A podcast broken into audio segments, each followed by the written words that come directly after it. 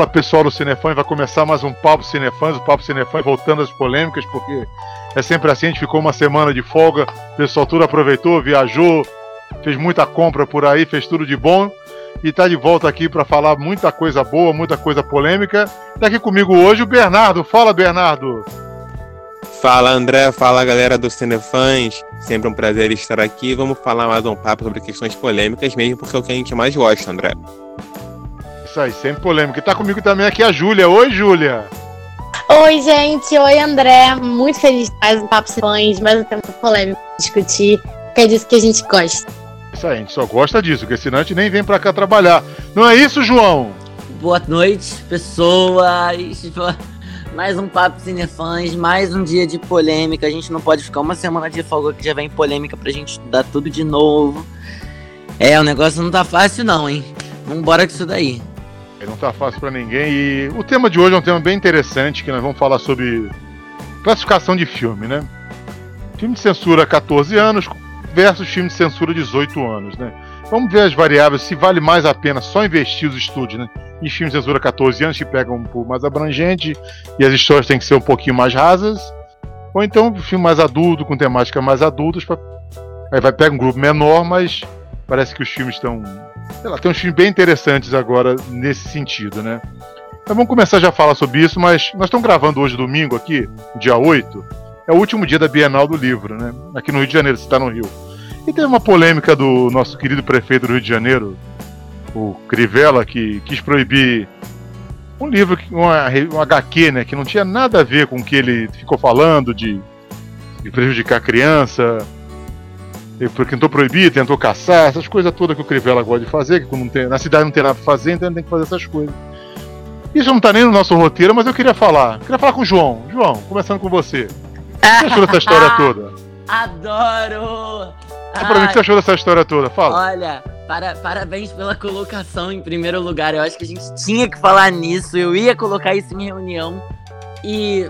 Mas eu pensei, ah, não, não, melhor não colocar, não sei o quê. Mas se é para falar de polêmica, a gente vai falar de polêmica sim.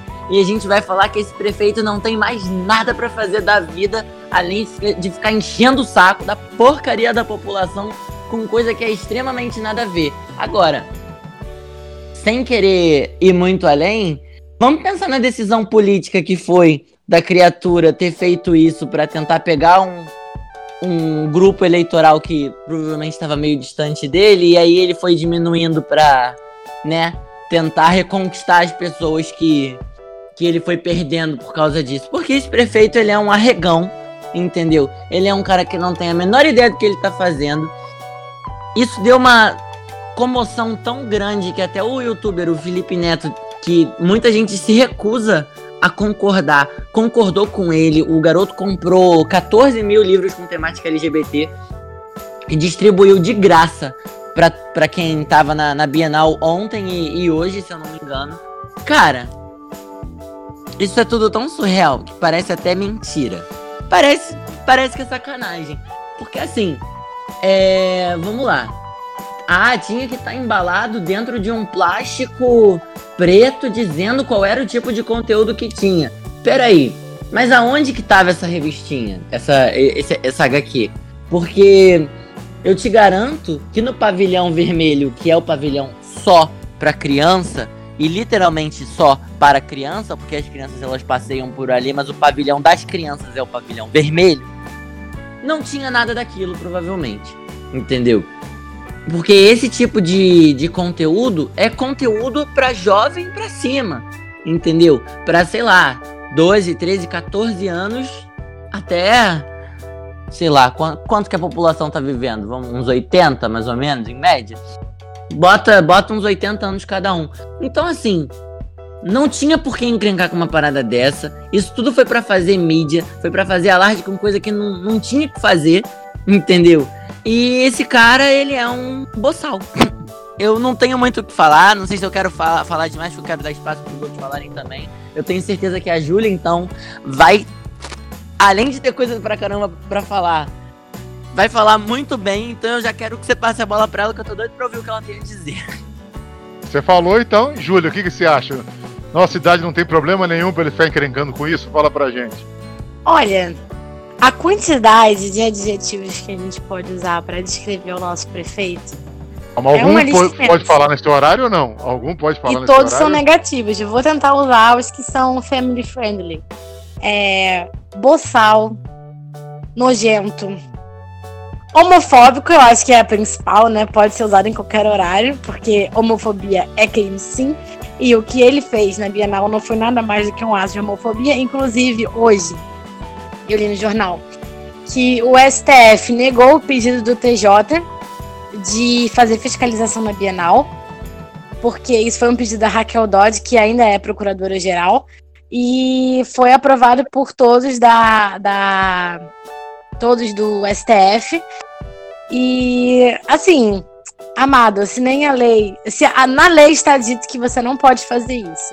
As pessoas que exercem a lei também reforçam para o nosso estimado prefeito que ele não pode fazer isso. E ele ainda se sente no direito de falar que ele está, na verdade, preservando crianças e adolescentes segundo o Estatuto da Criança e Adolescente, sendo que isso não consta lá. Ele basicamente. Vai tomar que... caju! Exatamente. Um caju amargo para descer rasgando. É, ele ainda acha que tem o direito de passar por cima da lei criando é, juízos de valor que não dizem respeito ao cargo dele enquanto prefeito, tá querendo colocar uma certa moral. Parece que é um bom momento para você parar e pensar, né? Botar a mão na cabeça e falar: estou sendo um péssimo prefeito, um péssimo político, estou sendo um péssimo representante da minha cidade, né? E eu acho que o Crivella ele não ligou muito ainda de que ele não tinha credibilidade antes e agora ele tem tá no negativo, entendeu? Tá com o nome sujo no Serasa quando se trata de credibilidade. Porque ele depois, depois que teve a altura do Crivella, na, no dia seguinte estava é, estampado em todas as capas de jornal, grande jornal do Globo, Folha de São Paulo, Estadão. Tinha a foto do, dos meninos se beijando, que foi o mangá que foi censurado. Mangá? Gibi, gibi. Foi o gibi que foi censurado. É, isso mostra mais ainda, né? Quão absurdo é, é a posição do Crivella, que coloca a moral pessoal acima do bem-estar de todos, acima da própria lei. E também no RJ1, feira é, o Crivella, os jornalistas do RJ1 enumeraram, se não me engano, 10, 10 acontecimentos recentes no Rio de Janeiro que o Crivella deveria estar dando atenção ao invés de estar censurando uma história em quadrinhos que não tinha nada demais. E é isso, galera. Eu acho que a moral disso tudo é. Ano que vem tem eleição, por favor, né? Vamos botar a mão na cabeça e eleger uma pessoa decente. E aí, em 2016 acharam que ia dar bom. Voto consciente. Né?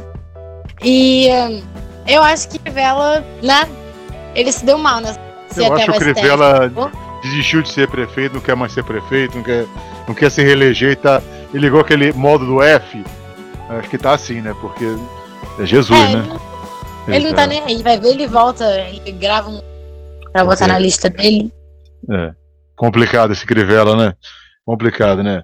Eu, eu acho que eu já falei algumas vezes que misturar religião e política nunca dá certo.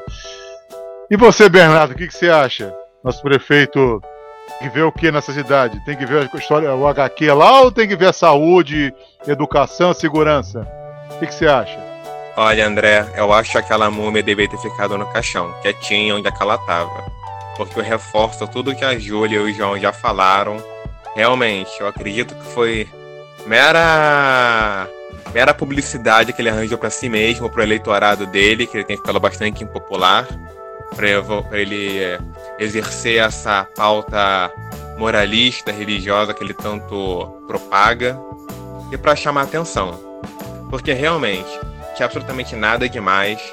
Era tava para classificação indicada, como o João falou, não era no pavilhão vermelho é, é infantil, era um pavilhão verde para todas as idades. Qualquer pessoa pode ver HQ, HQ independente da idade e aquilo não tinha nada demais. A Júlia mencionou a, a decisão do STF de manhã E hoje de tarde ou agora de noite o município já está apelando para reverter essa decisão da STF. Tem nesse nível. A Bienal acaba hoje e o cara ainda não desistiu é, de ficar censurando aquela HQ. Infelizmente, a gente ainda vive muito isso no dia de hoje, esse preconceito, essa censura completamente descabível com incabível com, com o evento, com a sociedade como ela é no dia de hoje. E eu acho que não tem muito mais do que eu posso falar do que já não foi dito aqui. Realmente uma atitude deplorável do Crivella, mas é, era de se esperar que ele visse isso dessa maneira. Mas é como a Júlia falou, ano que vem tem eleição. Vamos acabar com a maldição da múmia. Tomara que a gente não precise do Brandon Fraser para vir aqui dar um fim nele. Então, votem consciente ano que vem. Isso aí. É, o Brandon Fraser eu acho que ia ter muito medo dessa múmia, realmente, é verdade. E o João citou o Felipe Neto, youtuber, né? E tudo que ele fala, assim, eu não concordo com quase nada que ele fala, mas ele falou um negócio bem interessante, né? Cheio de HQ aí com muita violência, morte, guerra. Isso o Crivella nunca prestou atenção, né? Quando tem uma cena assim de um sentimento, coisa bonita, o Crivella vai e, e ataca, né? É difícil de entender essa pessoa, né? E vamos parar com esses assuntos que já falamos bastante sobre isso, mas tinha que falar, porque é um negócio importante. Vamos voltar para o nosso tema principal, falar sobre o filme de censura 14 e o filme de censura 18. Deixa eu começar com o João de novo, que o João tá com a corda toda hoje. É... João, o que, que você acha? Filme adulto tem espaço ou não no, no mainstream, no, no cinema de circuito. O que, que você acha? Fala para mim. Eu acho que filme adulto tem que ter espaço em qualquer lugar que tiver que ter espaço, porque público é público e você não pode simplesmente limar um, um tipo de conteúdo só porque não atinge muita gente. É, você vê que, por exemplo, há, uma, há, um tempo atrás, quando ainda saía filme do Jogos Mortais, por exemplo, Jogos Mortais era um filme de censura de 18 anos. Que hoje em dia eu vejo e falo, gente, por favor, né? A história era tão porcaria, mas enfim. É, não só isso, mas às vezes até.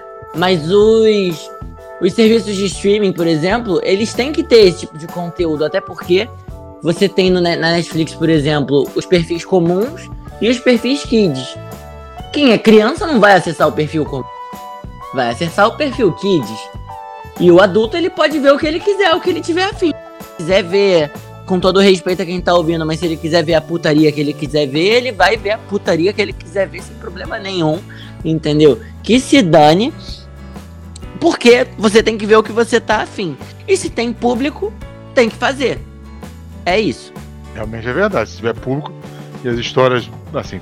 Esse negócio de filme é um negócio complicado, né? Eu acho que, como o João falou, Jorge Mortal. Jorge Mortal, assim, tem a violência, mas eu acho que tem coisa mais pesada no mundo, né? Vou falar com a Júlia sobre esse, esse assunto. É, Júlia, filme de temática mais adulta, assim. Tem espaço? É melhor fazer para censura mais baixa, pegar mais gente, ganhar mais dinheiro? Ou não? Eu vou começar o meu argumento é, contradizendo meu próprio argumento. Eu primeiro falo que o João falou bastante aí de filmes mais 18 como pornografia não só como, né, mas também uma, um formato conhecido de filmes mais 18. É, eu queria dizer primeiro que eu repudio qualquer tipo de pornografia e eu acho que filmes pornográficos realmente não deveriam existir. Nesse sentido, é um argumento de mão cheia para o Bernardo e para o André. Mas eu eu não vi falar desse tipo de filme mais 18 aqui. Né? Eu tô falando de filmes mais 18 como expressões artísticas né? Não como pornografia pelo, enfim, pelo intuito que a pornografia tem em apresentar o sexo explícito. Mas filmes Mas que fique claro que eu também não grafio especificamente pornografia, pornografia, tá? Só Não, sim, eu fui só só fiz um adendo. Mas eu tô falando aqui de filmes em que o sexo explícito ele se apresenta de uma forma artística. Ou também é, cenas muito violentas? Por que, que esse tipo de coisa tem que ser classificado como um filme mais 18? Por que esses filmes têm que ter espaço? É, o, o cinema, ele é uma forma de expressão, né? É a sétima arte. Então, como todas as artes, ela é uma forma de expressão em que o autor, né, no caso, o diretor, ele tem a liberdade completa de poder se expressar desde que ele não né, ofenda as pessoas. E a partir desse ponto, é, a gente pode pensar, por exemplo, como o João falou, de filmes de terror que tem uma violência extrema, como é o caso de jogos de jogos vorazes, de jogos mortais é, e outros filmes de terror no mesmo gênero. É, então, alguns filmes de terror, né, os mais pesados, eles são classificados como filmes mais 18. Isso é muito, muito vantajoso, porque a gente tem que pensar é, na própria preservação da pessoa, não no sentido é, conservador, né? Mas também no sentido de é, impressão. A forma como você recebe essa coisa. Óbvio que com 16 anos, muito, eu conheço milhares de pessoas que assistiam filmes de terror antes de completar 18 anos. Inclusive eu. É uma coisa bem comum, assim, você trazer esse tipo de, de terror e de horror para os seus olhos quando você ainda é adolescente. Tem um apelo muito grande. Mas essa manter esses filmes mais 18, eu acho que é que é de certa forma uma preservação de nós mesmos, né? Uma escolha nossa da gente se preservar nesse momento, porque são cenas muito muito graves, muito explícitas de grande violência, né? Eu acho que essa preservação é mais uma forma de você meio que aproveitar as coisas boas da adolescência. Óbvio que tem muitas coisas da adolescência que são muito negativas. E a gente tem que aprender a lidar com isso. Mas, por exemplo, no caso de Jogos Mortais, que é um filme que não é baseado em fatos reais, ele é só uma história que se repetiu tipo, uma série gigantesca de filmes. Que ficou muito repetitiva, mas não é o caso? É, eu acho que não cabe você, você tipo, meio que aproximar do jovem um filme desse tipo, porque ele pode impressionar as pessoas, principalmente as pessoas que não estão preparadas para assistir. Quando a gente é adolescente, tem muito aquele estigma de não, eu sou fortão, eu sou corajoso, eu consigo ver um filme de terror e não ficar assustado. Mas eu mesma via filmes de terror quando eu era adolescente e eu morria de medo. Morria de medo. Eu tinha medo de fazer coisas. Ah, Júlia, até hoje, não mente não, pelo amor de Deus até hoje, né? No auge dos meus 21 anos, ainda tenho medo de coisas acontecerem comigo. Mas eu acho que se eu, se eu não tivesse tido uma exposição a filmes de terror tão jovem, eu teria tido menos. Esse, esse tipo de coisa teria tido menos impacto. Mas olhando de uma forma positiva, os filmes mais 18, né, a gente pode pensar aqui em formas de expressão artística. Porque quando tem sexo explícito, isso é uma coisa também que, diga-se de passagem, muito machista se você tiver no frontal de mulher, é 16 anos. Mas se você tiver no frontal de homem, é 18. Então, assim, é isso. Porque no, no American Pie tinha horrores disso aí, American Pie é 16 anos. E por que que é importante? Porque a gente tem uma forma de expressão artística dentro disso, né? Não é só o pornô que consegue explorar, né, de uma forma errada, óbvio, mas consegue explorar a nudez. Tem muitos filmes artísticos que eles têm uma, têm uma censura 18 mais porque tem é, tem sexo explícito, tem nudez frontal de homens e mulheres, enfim. E tem essa, esse tipo de exposição que ele faz parte da composição artística do filme. Ele é importante para a história. Ele não tem um propósito de é, excitar pessoas. Ele tem um propósito artístico. Ele tem uma. É, é uma cena que faz sentido dentro daquele tema, dentro daquele contexto. E aqui dá pra gente falar até um ótimo exemplo, já que eu pensei nisso, em Game of Thrones. Game of Thrones é uma série de classificação etária de 18 anos, como a maioria das séries da HBO, a classificação etária é 18 anos. E Game of Thrones é uma série que consegue trazer o melhor dos dois mundos, entre aspas, né? Que é, são os dois temas que eu falei, que é a violência explícita e o sexo explícito. Que são a violência e o sexo são grandes é, tabus na sociedade, né? Grandes coisas que a gente tenta evitar para, enfim, é, não assustar e não, sei lá, instigar jovem. E eu acho que nesse sentido a, a classificação 18 mais, ela é muito pertinente, porque Game of Thrones, né, para quem assistiu, que aqui eu acho que é três quartos do podcast, é uma série bem explícita, né, em tudo. E tem algumas cenas de violência que nem eu tive coragem de assistir, porque elas eram muito explícitas e muito gráficas. Como a morte do Oberyn, quando ele morreu pela primeira vez, eu não tive coragem de ver. E quando o Oberyn morreu, eu já tinha 18 anos. Então eu só virei a cara e eu não queria ver. Eu não, não preparada para assistir aquele tipo de cena. E isso vai. Imagina se, se eu, com 18 anos, não estava preparada para ter para acompanhar um tipo de morte gráfica dessa forma. Imagina uma pessoa de 15 a 16 anos. É, eu acho que também a exposição, agora falando mais da violência, a exposição quando você é muito jovem, a, a, a de violência muito, muito, muito pesadas, ela também torna por banalizar a violência. Como se violência fosse uma coisa normal, entre aspas. E essa é uma visão que a gente leva da ficção para a vida real. Então a gente acaba normalizando muitos atos de violência que a gente vê na vida real, como, por exemplo, quando tem coração de favela, quando tem qualquer tipo de massacre, sequestro, a gente acaba absorvendo isso de uma forma diferente, pela exposição massiva que a gente acaba vendo muitas vezes, principalmente quando mais jovem, a gente não consegue distinguir muito é, a importância, o impacto daquilo na realidade, o impacto daquilo na ficção. Tanto que até hoje eu não assisto filme de terror que é baseado em fatos reais. Não quero chegar nem perto. Tanto que o Massacre da Serra Elétrica eu não vi. E eu não quero ver nunca. Inclusive, João, fica aí o recado. É... E eu acho que esse tipo de forma de proteção, ele é muito mais, talvez, pela, é, pela psicologia da coisa pela forma como um adolescente assimila uma coisa e pela forma como um adulto assimila uma coisa. Então, eu acho que essa a, na questão do sexo, a, a, a, faixa etária de mais de 18, ela é benéfica. É, vivemos em uma sociedade que é, infelizmente, muito conservadora. Isso é uma forma que eles é uma, um espaço que eles encontram de poder expressar livremente a sua arte é, e utilizar a nudez de uma forma, é, de uma forma que componha a narrativa, componha o roteiro de um filme, né? E pensando na violência, a gente tem bem essa questão de você não banalizar a violência para os adolescentes e você ter uma exposição explícita de violência reservada para uma faixa etária maior. E eu acho que é isso, eu falei demais já. Ele falou bastante coisa, falou bastante coisa boa. Aí, eu. Eu, eu gosto de filme com temáticas mais pesadas, vamos dizer assim, entre aspas, que eu acho que dá para você não dourar a pílula, né, como eles chamam por aí. E o João levantou o braço, quer falar alguma coisa? O que foi, João?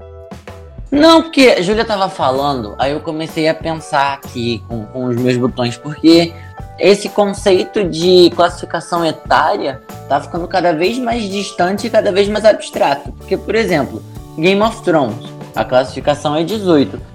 Quem te garante que não tem adolescente de 13, 14 anos assistindo que não tá nem aí?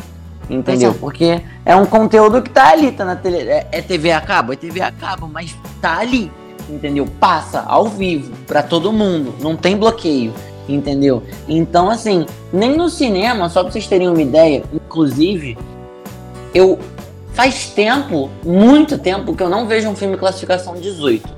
Geralmente o que eu vejo é 16, 14, mas eu não sei, assim, como eu já tô com 22, eu não sei se os cinemas olham, por exemplo, para adolescente para saber, ah, esse aqui já tem 14 anos, ainda não tem 14, não pode entrar nesse. Esse não tem 16 ainda, não pode entrar nesse. Não sei se ainda estão olhando isso, não sei como é que tá a fiscalização acerca dessa questão, mas assim, o ponto que eu queria chegar é de até largar essa bomba aqui é que para mim, hoje em dia, classificação indicativa tá inútil demais, porque tá tudo ali entendeu? Não existe um, um não, não, existe nada que bloqueie. A gente está cada vez mais, é, não vou dizer vulnerável, mas é, esse tipo de conteúdo está cada vez mais acessível para qualquer um. Então, assim, a gente tem diversos mecanismos ah, de proteção familiar, pipipi, popopó, mas será que usam mesmo isso? Será que todo mundo para e pensa né, nessa, nessa parada? Porque ah, é muito complicado. Eu acho que, para mim, classificação etária tá cada vez mais, mais inútil. Tem que ter, por lei, mas tá, tá muito inútil, porque cada, qualquer um pode ver a qualquer momento. Então é complicado isso aí. É, realmente é verdade. Eu, eu sou defensor que o, na TV, não no cinema, porque no cinema é mais complicado. Mas na TV o controle remoto é o melhor sensor que tem, né?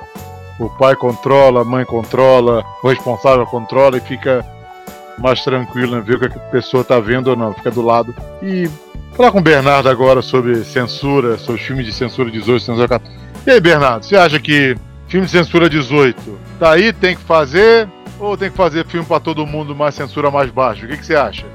Então, eu acho que filmes para maiores de 18 anos, é, de cinema, artísticos, como a Júlia colocou, tem sim o seu espaço para os diretores expressarem a visão que eles têm é, de X maneiras que eles só poderiam expressar com essa classificação indicativa, seja através da violência ou de uso de, da abordagem do sexo. É, e tudo depende de como, da imagem que eles querem passar. Às vezes eu acho que eles podem inclusive exagerar, porque eu não vi o filme, mas isso me chamou muita atenção em abril, eu acho. Teve um filme no Festival de Cannes, em maio. Um filme chamado Mektub My Love, Intermezzo. O filme tem quase 3 horas e meia de duração. Ele conta com uma cena de sexo oral explícito de 12 minutos. Eu não sei o que o ator ou o diretor quer exatamente passar com essa cena para ter que durar 12 minutos. Mas era maior de 18 anos, então seguiu. Foi muito criticado por várias pessoas diferentes, por homens, mulheres, e pela, pelo choque que foi essa cena. Mas, uma vez que era maior de 18 anos, ele era livre para fazer isso. Eu acho que tudo depende tudo depende, não. Uma vez que você coloca o filme para maiores de 18 anos, você tem uma certa liberdade para fazer o que você quiser com esses temas mais polêmicos. É, seja a violência ou a questão sexual, até mesmo tratar de temas mais. mais. É, mais pesados. Por exemplo, se eu não me engano, aquela série que inclusive estou para fazer resenha Mind Hunter era para maiores de 18 anos. Não sei se é 16 ou para maiores de 18. Porque apesar de não conter violência explícita, os personagens sendo violentos no, no, na série e a e questão sexual provavelmente não seja muito presente, são as imagens de violência e sexualidade do, dos assassinos que a série trata que chocam mais.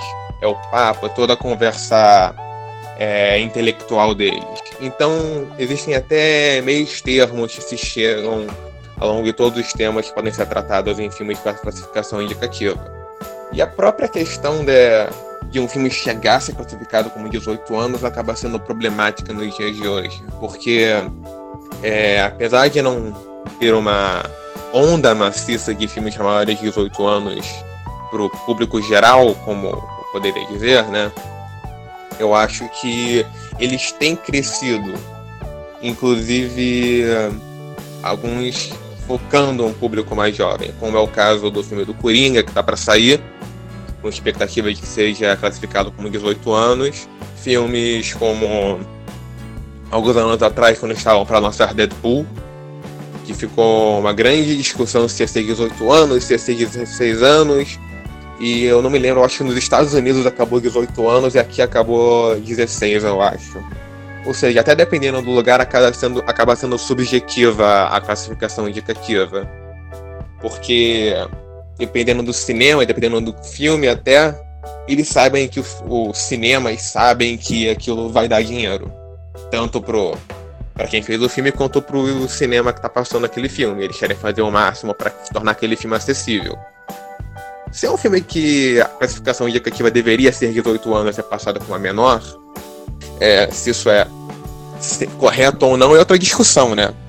Seria. Será que é, é ético os cinemas escolherem baixar a classificação para conseguir mais público? Acho que não. Mas não é a nossa escolha. Eu concordo com a Júlia quando ela fala que realmente tem momentos certos na vida de uma pessoa para ela começar a ter contato com um conteúdo mais gráfico é, seja na questão sexual, seja na questão da violência. O... Eu até hoje eu também tenho muitos filmes de terror que eu não vejo, porque eu simplesmente não quero ver porque eu sei que eu não vou ter a capacidade de lidar com eles. Ou dormir três da manhã de cansaço mesmo, não porque eu consegui fechar o olho. E então acho que é uma junção de, de valores. Eles podem fazer. É claro que eles têm o, o, o direito de fazer filmes maiores de 18 anos. E, mas quem, quem assiste tem que ter noção de que tipo de conteúdo ele está comprando o que é capaz de ele poder ver, e da classificação indicativa para o filme, porque realmente Game of Thrones é uma série que você vê para você vê, deveria recomendar para jovens adolescentes. Outras séries maiores de 18 anos, perturbadoras, por exemplo, eu. Eu tenho 22 anos. Eu comecei a ver um tempo atrás é, The Handmaid's Tale. Eu achei pesado pra caramba a série, como ela é, por, por inúmeros motivos que ela tem que ser. Mas, tipo, depois de três, quatro episódios, eu parei por um tempo porque tava pesado aquilo demais eu precisava respirar um pouco. E então, não é nem uma questão cronológica de preparação para uma pessoa assistir um conteúdo maior de 18 anos. É, é pessoal, é emocional e varia de pessoa para pessoa. Então, eu eu defendo a existência desse espaço para os filmes maiores de 18 anos e também defendo que as pessoas devem entender que eles, por que eles têm essa classificação e tentar sensibilizar para as pessoas que menosprezam isso às vezes. Isso, obviamente, para os filmes que tendem a trabalhar conceitos mais, mais claros no filme. Porque, obviamente, tem outros filmes que meramente usam esses, essas abordagens de violência e sexo meramente para atrair público ou para chocar. A Júlia deu o exemplo óbvio do American Pie, que até nem é 18 anos, é 16, 14, mas o tipo de filme que usa a cena de meramente para atrair público, como tema de filme. E outros filmes que usam a, a intensa violência mais para chocar. Eu recentemente terminei de assistir The Boys, que é inclusive para maiores de 18 anos. E tem umas cenas que eu vejo que violência questão sexual podem até serem é, justificar a, a, a classificação indicativa, mas eu acho que, tipo, 70% é dispensável, meramente para chocar. Porque agora essas séries do momento parece se não tratar de sexo ou de muita violência, ela não vai ser comprada. A, a imagem acaba ficando de cada nova série que surge. Eu ainda não assisti, mas por exemplo, aquela euforia eu já soube que teve inúmeras polêmicas por é, questões de abordagem de sexo e nudez. Se eu não me engano, o Lick tem um episódio, uma cena que a Julia mencionou da questão do, do frontal masculino. E tem uma cena, acho que terceiro episódio, não sei, que uma cena que aparece 42 pênis numa cena, alguma coisa assim. Um número desse. Então é se era necessário pro filme, se foi uma questão apelativa, eu não sei. Mas eu vejo que cada vez mais, inclusive nas séries da HBO, que isso acaba uma coisa cada vez mais constante. Então, é, para concluir, eu acho que já falei demais, falei sobre muita coisa diferente. Reforcei muito coisa que ela e o João já falaram. Eu acho que espaço tem, tem que ter. É saudável, especialmente quando você tá preparado para assistir o tipo de conteúdo e é um conteúdo que já passou alguma coisa. Mas sempre tem aqueles filmes que só querem chocar, chamar atenção. E a gente precisa ter juízo na hora de escolher que filmes assiste. É isso. Realmente é isso mesmo, né? Você tem que ter juízo, isso é o mais importante. Você tem que ver o filme que está preparado para ver. Vocês falaram que alguns filmes vocês não, não curtem ver porque não estão preparados para tal cena, então é realmente é isso. Você tem que ver o filme que você curte e eu acho que tem espaço para todo mundo. Censura 14, que pega mais um pouco mais amplo, que o cinema, infelizmente ou felizmente, é um negócio, então tem que ficar. Tem que faturar, então.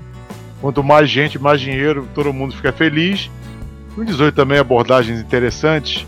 É, negócio de cena de sexo, cena de violência, eu acho que. Ainda, eles vão ainda chegar a um meio termo certo para não ficar exagerando, né? Gente, eu já olhei pro relógio aqui, o tempo já estourou algum tempinho, mas como os assuntos eram bem interessantes a gente passou um pouco do tempo. Vocês devem ter percebido, se não percebeu, vou falar agora que a Bárbara não está aqui com a gente, mas ela vai voltar nas próximas edições. E eu vou finalizar agora agradecendo ao João a participação. Obrigado, João. Obrigado, André. Obrigado, Obrigado, Bernardo. É, muita, muita polêmica né, nessa semana aí que passou. Essa parada aí do, do Crivella que a gente teve que comentar. Essa parada aí do, da, do, dos 18 anos aí, esse negócio é complicado isso aí. E semana que vem a gente volta com mais polêmica e de pensa com Bárbara, porque essa licença médica aí. Vamos acabar com isso aí. Isso aí, a Paula, tomara que esteja aqui nos próximos programas. Obrigado pela participação, Júlia.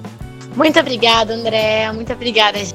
Muito bom estar aqui discutindo temas polêmicos, levantando discussões. Para vocês também pensarem, o que, que vocês acharam? Se são time 14 ou time 18? Interagir. E é isso. Beijão. É, o mais importante do programa é isso. A gente faz o programa para vocês pensarem e ter a opinião de vocês. Obrigado pela participação, Bernardo. Nada, André, que isso. Sempre um prazer estar aqui. Estamos aqui nas próximas edições também. Com sorte com a Bárbara aí de volta. Saudade, Bárbara. E estão sempre por aqui. Isso aí. Semana que vem a gente volta com mais um tema polêmico. Espero que vocês tenham gostado do programa de hoje, falando bastante coisa polêmica. Comenta aqui com a gente. Vocês acham que a gente está certo? Se a gente está errado também, você pode comentar. Vamos bater um papo bem alto nível. Agradecer a todo mundo que participou, todo mundo que ouviu a gente. Não esquece de seguir o Cinefãs nas redes sociais, arroba Cinefãs Oficial no Instagram, no Twitter, Cinefãs no Facebook, Cinefãs TV, no YouTube. Visita o site, tem muita coisa boa. Quarta-feira tem o Tinha Que Ser Mulher, na sexta tem o Quinta Cadeira, terça-feira tem sempre o Papo Cinefãs. Eu sou André Figueiredo e valeu!